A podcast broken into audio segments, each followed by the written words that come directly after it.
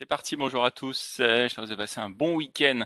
Donc on redémarre une semaine qui s'est terminée ben, dans le dans le rouge pour la septième semaine consécutive. Euh, semaine septième semaine non pas consécutive mais de baisse depuis le début de l'année pour les indices américains, moins 2,9 pour le S&P, moins 3,5 pour le Nasdaq sur la semaine, ce qui fait que bah, l'ensemble des indices sont en baisse à deux chiffres, hein. moins 12% depuis le début de l'année pour le S&P et moins 18% pour le Nasdaq, ce qui est des, performances à peu près similaires euh, pour euh, les indices européens.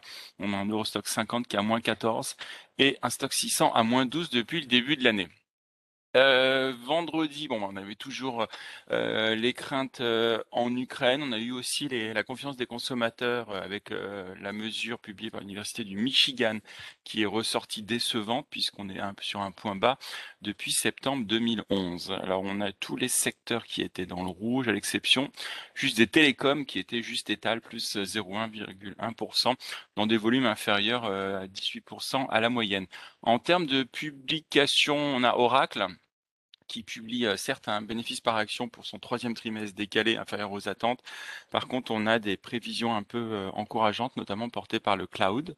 Vous avez Applied Materials également qui euh, qui publie un peu décevant et pourtant le groupe annonce un, rachat d'actions de 6 milliards de dollars et une augmentation de son dividende de 8,3%. Euh, décevant également DocuSign, DocuSign qui fait une euh, qui est en baisse de moins 20%. On avait un, un, Q4 qui certes était en ligne avec les attentes, euh, mais par contre les perspectives de revenus pour le premier trimestre sont assez décevantes. et enfin, on reviendra un peu là-dessus, mais vous avez Didi qui, a, qui est en chute de 44%, puisque le, groupe a suspendu son projet d'introduction en bourse à Hong Kong après une enquête des régulateurs chinois. Euh, Qu'est-ce que je peux euh, dire d'autre? On va passer directement sur l'Asie. Ce matin, la, chute est un peu plus forte. Hein. Moins 2,5 pour la Chine, moins 4% pour Hong Kong, puisqu'on a à la fois bah, les, craintes euh, liées à la guerre Ukraine-Russie, donc avec des craintes de pénurie, de tension, d'envolée du prix des matières premières, mais aussi euh, le nombre de cas Covid qui repart à la hausse à Hong Kong. C'est également une ville entière qui est confinée, une ville de 17,5 millions d'habitants qui est confinée jusqu'au 20 mars en Chine, la ville de Shenzhen, ce qui explique que, Foxconn, un des fournisseurs d'Apple, met son usine à l'arrêt, une, une très grosse usine. on note également JD.com euh, qui est au plus bas depuis son introduction en bourse en 2020. Et c'est un peu un mouvement global de la tech chinoise euh, qui poursuit sa baisse entamée la semaine dernière, euh, puisqu'on parle d'un delisting des sociétés chinoises côté à New York. Euh, c'est une proposition qui pourrait voir euh, le jour. En Europe, vendredi, bah alors une fois n'est pas coutume, on était on était repassé dans le dans le vert. Euh, bah on avait des fonds de rumeurs sur lesquels le président russe aurait constaté certaines avancées positives. donc ça c'est tout ce qui est diplomatie qui remonte à vendredi. Le week-end s'étant étant passé dessus, les, les espoirs sont un peu atténués. Euh, sur le, point, le plan macroéconomique également en Allemagne, on note qu'une l'inflation qui s'est accélérée en février et euh, l'indice des prix à la consommation s'établit à plus 5,1% euh, sur, sur un an. on notera également que dans ce domaine, vous avez la Banque de France qui réduit ses perspectives de croissance pour 2022. Elles étaient à 3,6%, elles sont ramenées à 2,8% et avec une inflation qui pourrait être au mieux à 3,7%. J'enchaîne sur les grandes capitalisations euh, européennes. Alors c'est calme ce matin. On a toujours la poursuite des discussions entre KKR et Telecom Italia avec une offre autour de 10,8 milliards euh, d'euros. Telecom Italia réaffirmant qu'il souhaitait poursuivre son plan de réorganisation.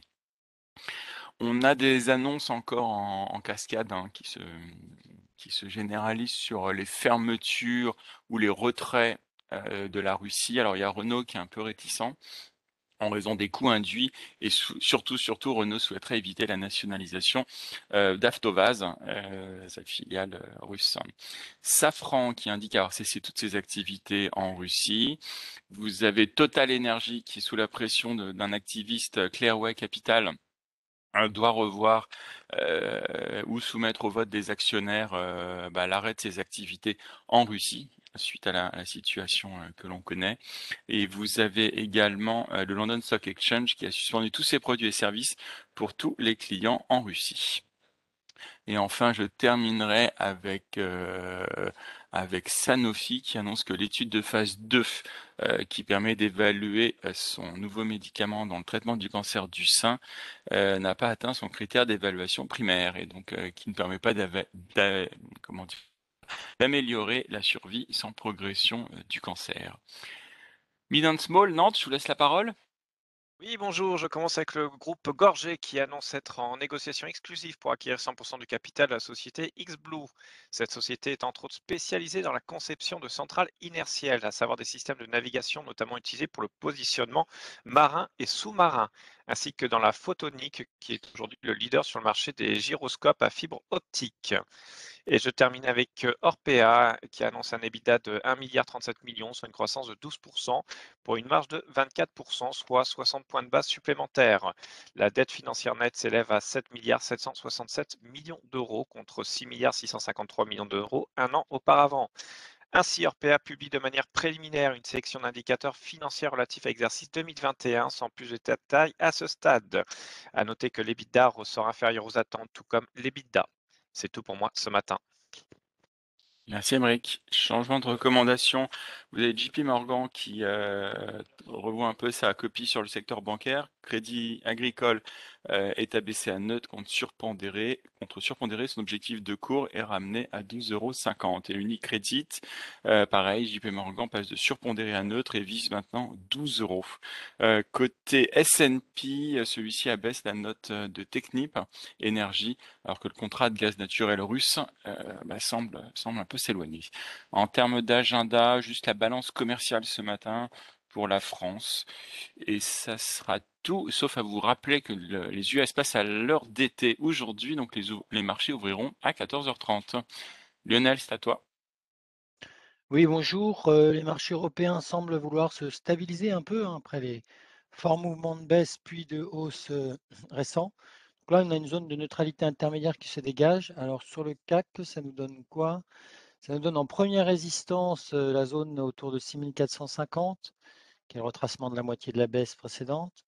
C'est également là que va bientôt passer cette semaine la moyenne mobile 20 jours baissière, c'est la résistance, et le support autour de 6165, support vendredi au plus bas, jeudi au plus bas, avec de la moyenne mobile 5 jours haussière qui passe sur ces niveaux-là. Donc en préouverture, on, se redresse par rapport à la clôture de vendredi. On se situe vers 6350, donc euh, euh, presque exactement au milieu de cette zone de neutralité à surveiller. Bonne journée. Bonne séance à tous.